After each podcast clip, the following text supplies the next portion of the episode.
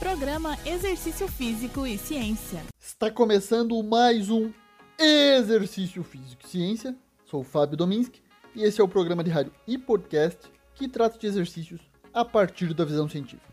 Seguimos com nossa série especial de musculação com foco em hipertrofia aqui no Exercício Físico e Ciência. Hoje com a nona e última variável na prescrição de treinamento, amplitude. Chegamos no último episódio da nossa série especial.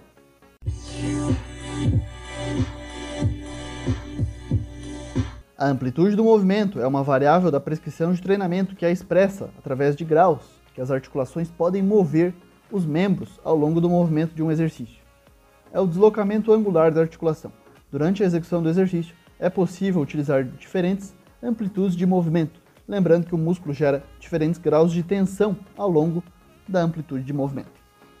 Músculos são ativados de forma diferenciada de acordo com a amplitude de movimento. Isso pode ser visualizado na extensão de joelhos, com vasto medial e lateral, com o vasto lateral mais ativado durante os primeiros 60 graus da amplitude de movimento.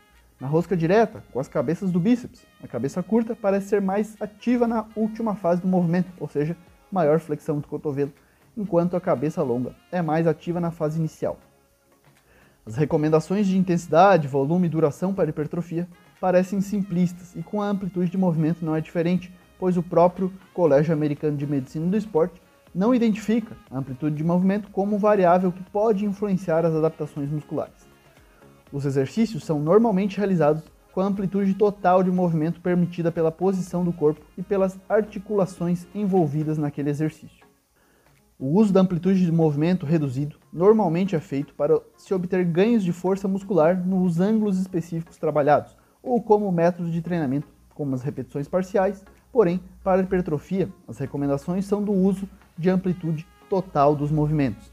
Embora pesquisas recentes já mostrem que o método de repetições parciais pode ser mais uma opção, tanto na reabilitação quanto para aqueles que buscam uma resposta hipertrófica regional, como fisiculturistas, Determinados grupamentos musculares podem ser otimamente recrutados durante amplitudes ou ângulos específicos de determinados exercícios.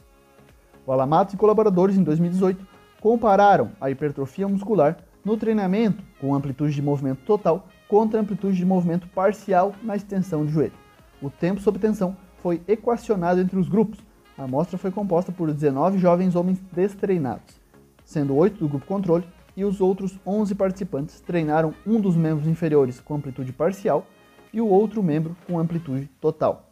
A hipertrofia muscular foi mensurada através de ultrassom no vasto lateral do quadríceps após 15 semanas de treinamento, e os resultados demonstraram que a área transversal anatômica dos membros treinados, com amplitude total e amplitude parcial, aumentou em média de 7,6 e 6,7 respectivamente, ou seja, um pouquinho maior para amplitude total. Blomqvist e colaboradores, em 2013, analisaram a hipertrofia muscular em dois grupos de jovens homens treinados. Oito homens realizando o agachamento com barra profundo, 0 a 120 graus de amplitude, e nove homens realizando o agachamento com barra com amplitude parcial, de 0 a 60 graus de amplitude. Após 12 semanas de treinamento, por meio de ressonância magnética, foi encontrado um aumento de 4 a 7% na massa muscular dos músculos frontais da coxa, no grupo de agachamento profundo, amplitude total, em relação ao grupo de, do agachamento com amplitude parcial ou agachamento raso. Uma evidência mais recente, de 2019, no European Journal of Applied Physiology, pesquisadores do Japão verificaram em 17 homens que foram sorteados para dois grupos. Um grupo agachava profundamente e outro parcialmente. Eles treinaram 10 semanas com frequência semanal de duas vezes. O grupo que agachou totalmente apresentou um volume muscular de adutor e glúteo máximo significativamente maior após as 10 semanas, 6,2% contra 2,6% de hipertrofia dos que agacharam de maneira parcial, e 6,7% contra 3,5% para o glúteo máximo. Os resultados foram melhores em quem agachou profundamente. Os resultados desse estudo sugerem que o agachamento completo é mais eficaz para o desenvolvimento dos músculos dos membros inferiores como adutores e glúteo máximo. Pinto e al. 2012 compararam três grupos de jovens homens destreinados. O primeiro grupo, 15 homens, treinou com amplitude de movimento total. O segundo grupo, também por 15 homens, treinou com amplitude de movimento parcial. E o terceiro grupo, composto por 10 homens, foi o grupo controle.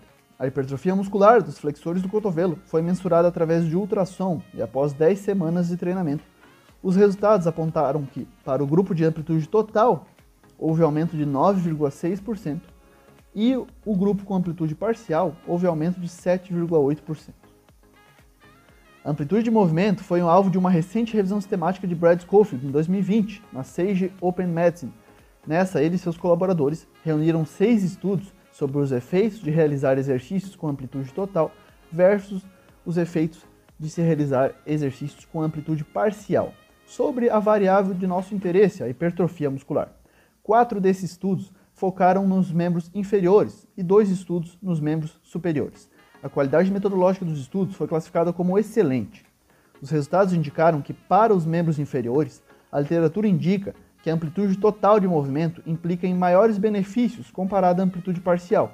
Entretanto, para os membros superiores, a literatura ainda é limitada e conflitante, ou seja, ainda não podemos tirar conclusões para inferências práticas. Não foi observado estudo sobre como a amplitude de movimento influencia a hipertrofia da musculatura do tronco. Após um aumento do número de pesquisas e se comprovado uma amplitude de movimento eficaz para cada exercício, podemos empregá-la com segurança e de forma individualizada.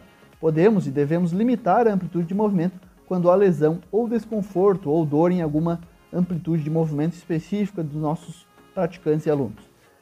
Esse foi o décimo e último episódio de nossa série especial de musculação com foco em hipertrofia sobre a variável amplitude de movimento. A palavra-chave desse episódio é agachamento.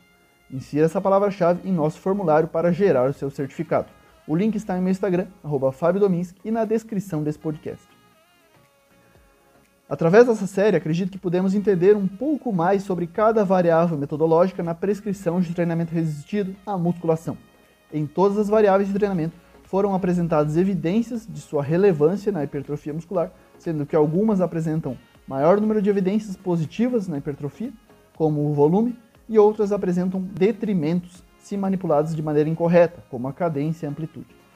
As orientações a partir de evidências aqui no programa não dispensam de forma alguma a supervisão e acompanhamento do treinamento por um profissional capacitado, que deve ser adaptado de acordo com as necessidades e limitações de cada indivíduo no contexto que está inserido. Para que você garanta o seu certificado, deve ouvir os 10 episódios da série especial de musculação com foco em hipertrofia, ter feito sua inscrição no Simpla e inserir as palavras-chave divulgadas em cada episódio no formulário que está sendo indicado na descrição desse podcast. A data limite para isso é 4 de dezembro de 2020. Lembrando que essa é a data limite para a gente emitir certificados, mas os áudios ficarão disponíveis no podcast. Essa foi nossa série especial de musculação com foco em hipertrofia aqui no Exercício Físico Ciência. Eu sou o Fábio Dominski, um abraço e até a próxima.